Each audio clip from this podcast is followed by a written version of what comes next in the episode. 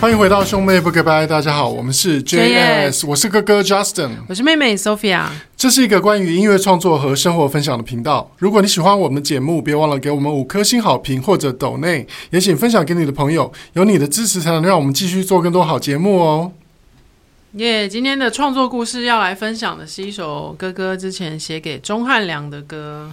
对，这首歌呢叫做《一只孤芳》，它是二零一七年湖南卫视的年度大戏《孤芳不自赏》的主题曲。嗯，那《孤芳不自赏》就是一个古装剧，然后是钟汉良跟 Angelababy 主演的。哦，对，那这这出戏呢，其实在当时造成了一些争议。怎么说？就是那个时候有有人说，他们拍就是好像拍戏拍的，因为很仓促的。嗯，所以他们呃对戏的时候，其实男女主角是没有在同时对戏的，等于说男主角在拍的时候是对另外一个替身说话，真的假的？然后女主角拍的部分也是他自己对着另外一个人，哦、就是是分别拍摄完成的。然后至于说为什么会这样子呢？嗯，因为当时其实好像是 Angelababy 已经要已经怀孕要生小孩，嗯，对。可是因为在好像在怀孕之初，好像还不能三个月之内还不能讲，对。然后可是她已经接那个戏，可是他又又不知道那时候会怀孕，嗯嗯嗯，所以她就还是硬去拍，嗯。可是那为为什么因为这样要分开拍？因为就变成说她不能拍很久。因为孕妇你也知道，你生怀孕过，你知道，就是她不能不能呃熬夜，而且工作时间不能太长，对，会一直想睡觉。对，她就等于说，她就是赶快拍完她的，她在她可以拍的状态，赶快化完妆拍完之后，她就得走了。嗯，然后男主角部分再另外去拍，就不能等人家什么的。对，所以那时候就大家会对那个戏有一些呃造成有一些争议了。嗯，对，因为可能那个会有。会有一点时间差什么的，然后那个感情啊什么可能都会都会不太对吧？对，但是呢，呃，当时的这个主题曲，其实我们在制作上其实是也是很用心的。嗯，我们其实，在二零一六年就二零一六年就写好这首歌，哦、然后也录好了。呃，戏是二零一七年上的嘛。嗯，然后当时这首歌的编曲呢是周菲比，呃，制作就是我，作词是张梦婉。然后作曲是我，嗯嗯嗯，那 demo 应该也是自己唱的嘛，对不对？我们就先来听听这一首《一只孤芳》的 demo。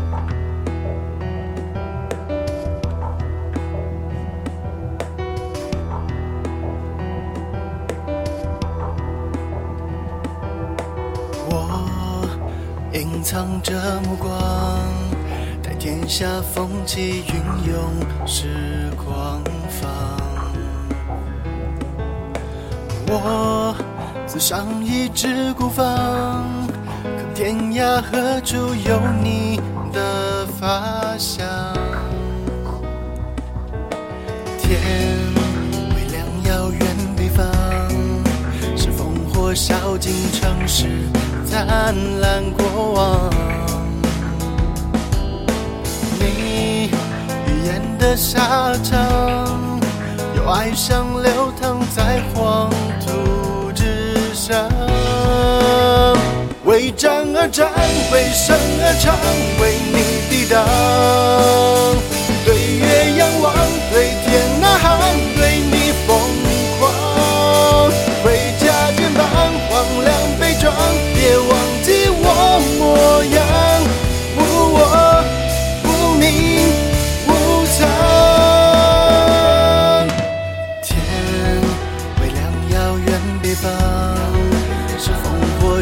烧尽城市，灿烂过往。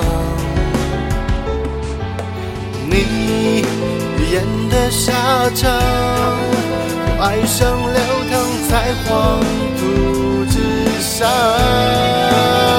为战而战，为生而唱，为你抵挡。对月仰望，对天呐喊，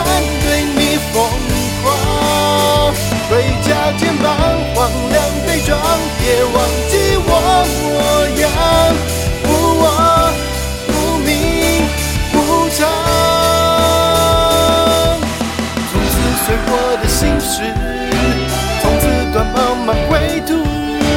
烈焰烧向最深处，我回首来时路。何来繁华的嚣张？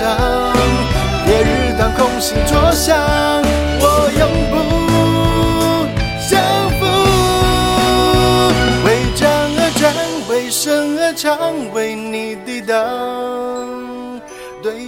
仰望，对天呐喊，对你疯狂。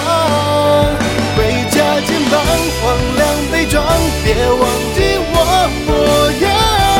无我无名无常。无，我无名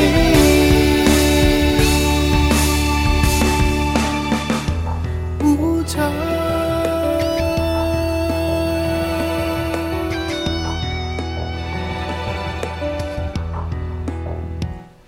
好，这就是一枝孤芳的 demo 版本。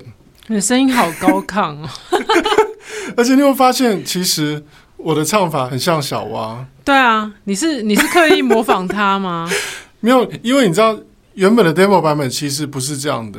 原本 demo 版本我应该都都是唱啦啦啦。哦，这个是填词完以后的吗？没有，其实这个是这个是在呃正式版本。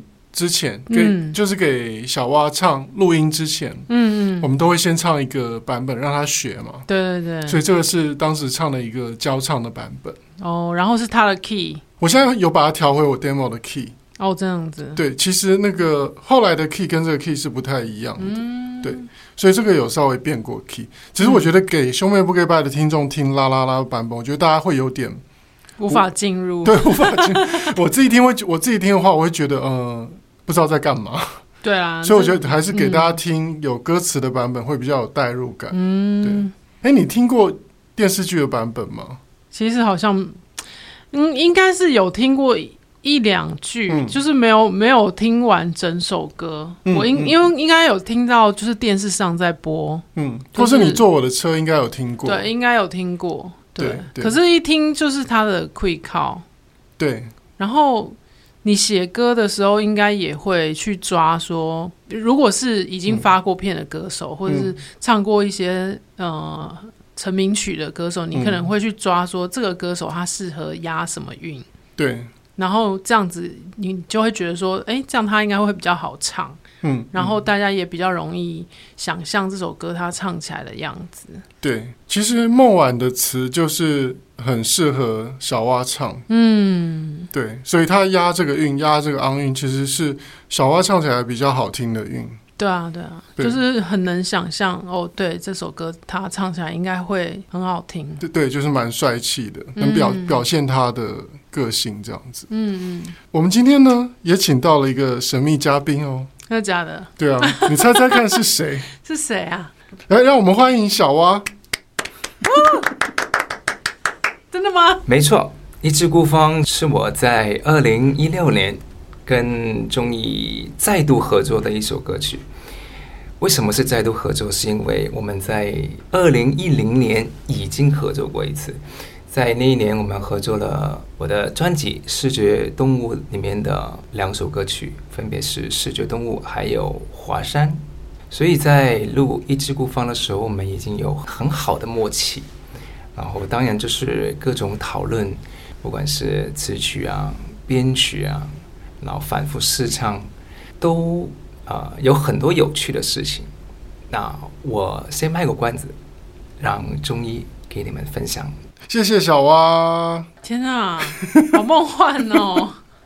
而且你有没有觉得小蛙很有创意？嗯，因为他不是他不是说没错是是什么、哦、对不对？对对对，他会用一种他很很像在现场的。其实其实小蛙现在人不在录音室的现场，对，是是哥哥请他事先录好的。我之前帮他录另外一首歌的时候，然后请他顺便帮我录这一段。嗯，然后那个时候我本来就想说，他就类似比如说。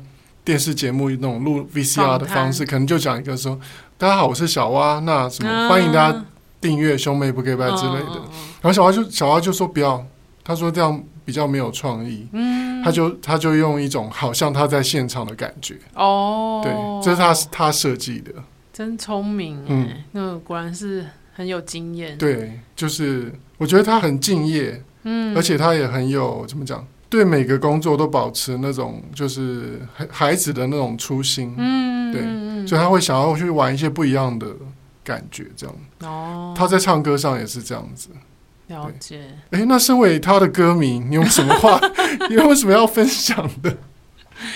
对啊，我其实小时候是追追星族，哎，嗯，就是那时候小时候一开始跟你们跟着你们一起迷小虎队，嗯，然后后来慢慢衍生出我有自己的偶像，嗯，然后就开始喜欢林志颖啊、孙耀威，然后钟汉良。嗯然后呢？你、欸、就是迷妹、欸。我小时候是迷妹，然后妈妈也很妙，因为妈妈也很爱看帅哥，嗯，所以妈妈就是美其名是就是哎、欸、怕女儿危险啊什么的，嗯、那其实就是也是跟跟着我一起疯，然后就是带我到处去参加签名会啊，嗯、然后演唱会什么什么的。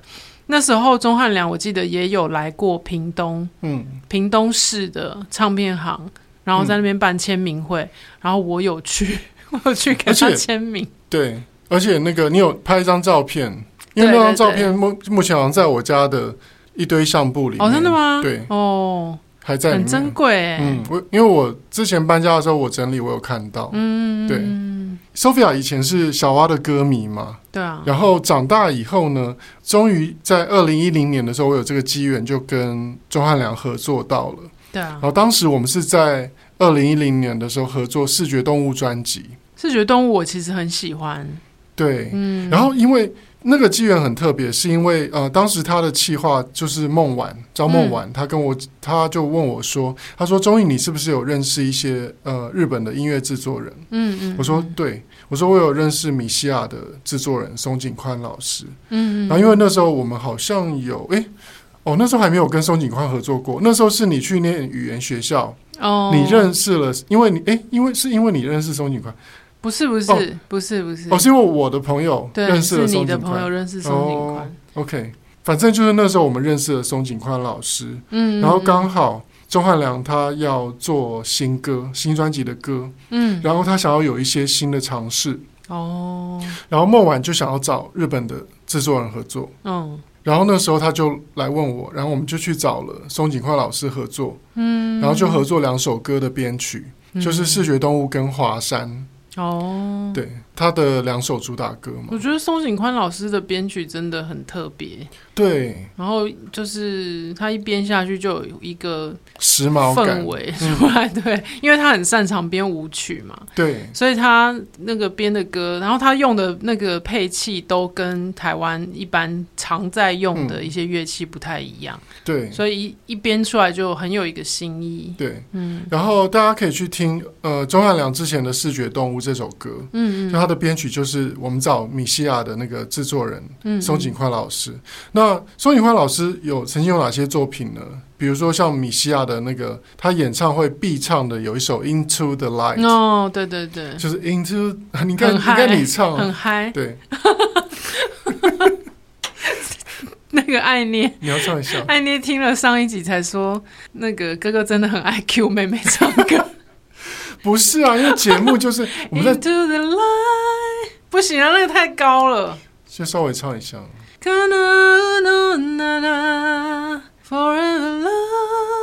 就是他每次在演唱会的时候，就是会 cue 大家做那个波浪舞，有没有？对，就是手往把手举高啊，然后、嗯、然后就是跟他一起跳舞这样子。对，反正只要喜欢 J-pop、喜欢 J-pop 的朋友呢，你一定对米歇尔的这首《Into the Light》不陌生。嗯，那这首歌就是松井宽老师写，也是他制作的。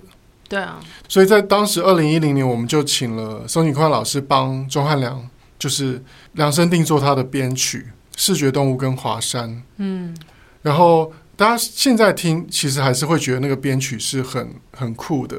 对啊，对啊，对，而且松井宽老师就是他，他是一个很喜欢编舞曲的人。嗯，因为他本身就是一个他的衣着都是很 hip hop 的一个人，对，而且他要住在那个六本木。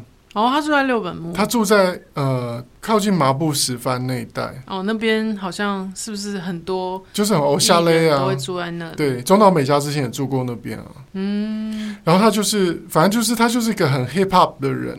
嗯。然后他的舞曲真的是非常厉害。对啊。后来我们也在我们的专辑，就是听见那一张专辑，嗯，听见的英文版的 remix 就是 Take a Chance。那个 remix 版本就是 Royal Mirabelle Mix，那就是松井宽老师的，他做那个 DJ 的名字叫 Royal Mirabelle。对对对。对，那大家也可以去听听看。这样，二零一零年就跟钟汉良合作过，嗯，然后再后来呢，又在呃二零一六年的时候，他要做这个。孤芳不自赏的连续剧的主题曲，然后孟晚就又打电话给我，嗯，然后呢就说要做这首歌，然后我们就当就帮他写词写曲，然后找这个周菲比编曲，嗯，那周菲比是我觉得新生代的编曲当中，嗯，我个人觉得可以媲美 Baby 老师的哦。我听到他的编曲的时候，我会有听到像当初听到 Baby 老师编曲的那一种惊喜的感觉。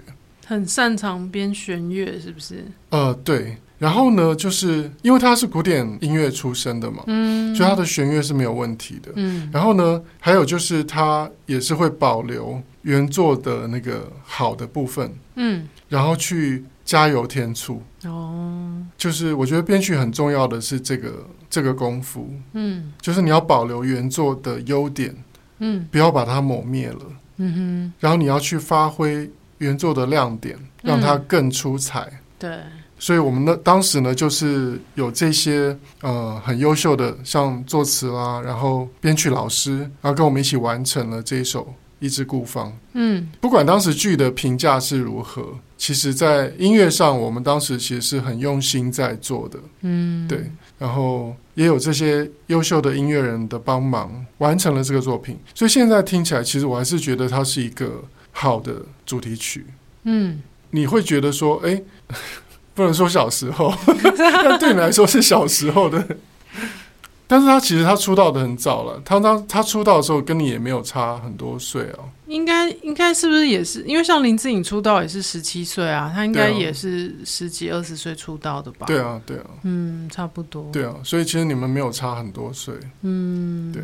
但就是能够跟以前学生时代的偶像一起合作，那种感觉是很梦幻的，对不对？但我其实你跟他合作，我从来没有见过他。对，好了，我下次叫你来，下次把你 Q 来好了，因为他常，他可以顺便 Q 他的好朋友林志颖一起来。这有点太 over。那那我也我也想要看林志颖。那还有没有谁要一起 Q 的？孙耀威应该不在台湾吧？嗯，没有了。对，都是同个年代的。对，那、嗯、呃，我们这次为什么会做这一集呢？就是其实我已经跟呃小蛙合作过很多年了。嗯，刚好前阵子他又回来，我帮他配唱一首也是新的电视剧的主题曲了。嗯，然后我就跟他讲说，哎，那可不可以帮我们录那个 podcast 的一个？一个 OS 这样子，嗯嗯嗯，然后他就说好啊，可以啊，就帮、嗯、帮忙我录了这个，人真好。对啊，对啊，因为其实我们合作这么多年的这段时间，他其实常常来过我家、欸，哎，哦，我想说你，哎。你都没有看过他？没有啊，因为 因为 你们是唱男生的歌，完全就是没有我可以参与的地方。哦，对，对啊，因为我们也不会录到女生的和声，但下次可以考虑录一下。嗯，如果有那种电视剧的和声的话，男女对唱，就是会有女生那种，啊、那种硬硬要加入，硬要加入。除了音乐之外呢，我觉得其实小蛙对我的。人生也有很大的影响，哎。哦，你有讲，你上次有提到，就是其实我呃我在穿衣服上啊，嗯，也受到他的影响，嗯，因为我我发现小蛙很喜欢穿灰色跟黑色，灰色跟黑色，就他私底下其实他、嗯、呃，比如说录音的时候，或是我们见到面都是录音的时候啦，嗯，录音的时候他都是穿运动服，就是比较舒服，对，嗯，然后。他的运动服多半都是灰色或黑色，嗯，对。然后他的鞋子都蛮酷的，嗯。我无形之中会开始 copy 他的穿着，我是后来才发现的。哦，真的哦？因为我后来才，我后来就开始会穿。你看到我会穿灰色帽 T 啊？对啊，对啊。或是灰色的，就是有连帽外套。嗯嗯嗯。然后会穿呃运动裤，黑色的运动裤，对。嗯。然后。我觉得都是受到他的影响，哎，嗯，对，然后还包括我喜欢我喜欢买的包包啊，嗯，的品牌也会受到他的影响。你要公开他是用的品牌吗？没有，现在没有品牌没有置入，我当然就不用。哦，对，好了，也没有什么不好讲，就是呃，那个时候他拍呃，之前有一部戏是嗯，他在戏里面有背一个包包，是那个 LV 的那个嗯 Kipo Kipo 四十五，嗯就是一个旅行包，嗯嗯嗯。就是那种哦，所以你才突然去买那个旅行包吗？对，哦，就是我卖掉前前一个房子的时候，嗯就是我舅家卖掉的时候，嗯。因为那时候有就是有赚一些钱嘛，嗯。然后我就想说给自己一个礼物，嗯嗯嗯。然后我就去买了跟钟汉良一样的那个包包。嗯，原来如此。我想说，你为什么会突然去买？那个？就很莫名其妙，对不对？对，因为我们那时候在做那个戏，那那个戏的配乐嘛，嗯，然后我就看到他背那个包包，我觉得哎、嗯还还蛮好看的。觉得是一种成功人士的象征。对，我觉得其实无形之中，他因为他可能是我呃合作的很多歌手当中，嗯就是他是一个巨星，你知道吗？嗯，就是因为我们会合作很多很多歌手嘛，但是他真的就是一个红遍两岸三地的一个，对对就是一个巨星，嗯。所以可能在无形之中你会把他当成一个榜样，嗯，因为他工作又很敬业，对，对，重点就是他，你你可能很呃倾倾慕他，就是很对。觉得很欣赏像他这样子的因为他工作态度都很好，他跟工作人员都是像朋友这样子，对，然后工作也很准时，嗯，然后唱歌也都会准备好，不管他在忙，他来录音就是歌词都会背好。而且他你能跟他合作这么多次，又嗯这么长的时间，表示他是一个很好的顾客。就表示他也很信任我了，嗯，对，然啊。后我的创作也很适合他来诠释，嗯，对对，对，所以说无形之中我就会把他当成一个一个一个 role model 这样子，对对对，对。然后后来后来跟他老婆聊才知道说，嗯，原来那个 LV 包包其实是他老婆挑给他的，对，哦，因为通常是老婆比较有 fashion 的 sense 嘛，或者是老婆希望他拿这这个这个牌子的包包之类的，对。就老婆自己喜欢，对，或者是老婆觉得说这个包包很时尚，嗯，就是对，想要看老公背这个包包这样子，嗯嗯嗯，对因为他其实他平常不会聊名牌的东西，哦，对因为都是女生才会聊名牌嘛，尤其包包其实也不太会，对啊，对。但是我知道有很多女生都喜欢包包，，因为男生通常都是比较重视球鞋啦，哦对，或是车子，对，车子，对，车子、房子、球鞋之类的，对。或者是三 C，对这一类的东西，嗯，反正就是其实跟小蛙合作的这哇，从二零一零年到现在也十几年了。跟小蛙合作的十几年，这段时间其实我也跟他学到很多东西。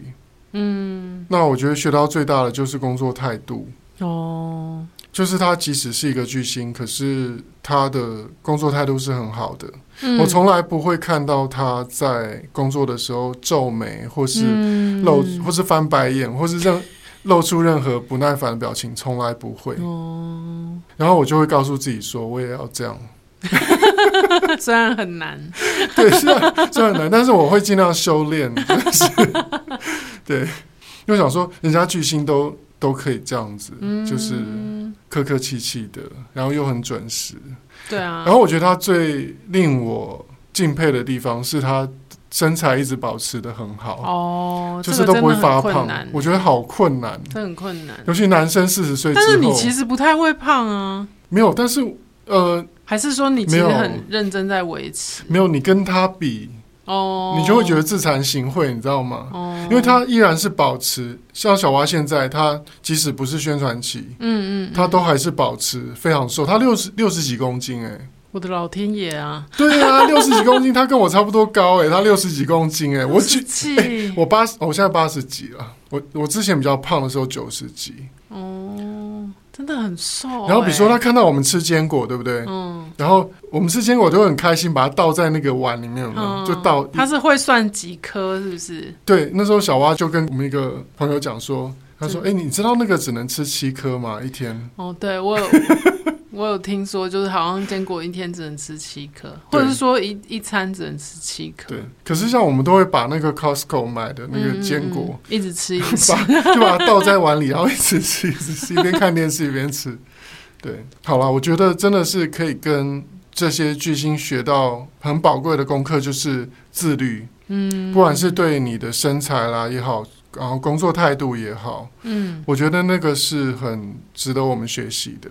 然后这可能也是为什么他们能够一直在演艺圈屹立不摇，嗯，这么的成功的原因。对，因为你会听到很多，比如说有些。艺人会耍大牌，可是多半耍大牌的都不是巨星。嗯，这真的，对对这真的是进来这个行业之后最大的发现，嗯、就是你会发现说，其实那些真的真的很红很红的人，嗯，很大牌的人，嗯、他们都超级 nice。对，然后，然后那些耍大牌的，嗯、或者是有大头症，可能都是嗯，很快就会消失的人。对。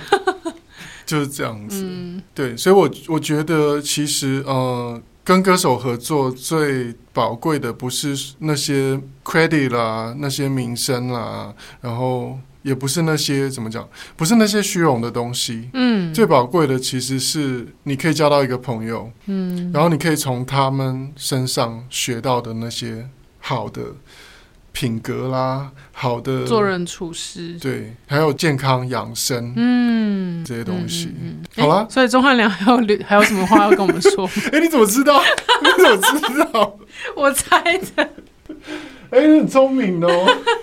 大家好，我是钟汉良，希望大家喜欢今天和大家分享的音乐创作故事。记得订阅兄妹不 gay bye，我们下次见。谢谢小蛙，谢谢小蛙。那最后也要欢迎大家来追踪 JS 的脸书专业和兄妹不 gay bye 的 IG Bro Sis Talk，还有我们个人的 IG。Justin 的是 Justin 零二零六，Sophia 的是 JS Sophia。也欢迎你把听节目的心得或未来想听到的内容留言跟我们分享。这一集的兄妹不 gay bye 就到这边啦，我们下一集见，拜拜。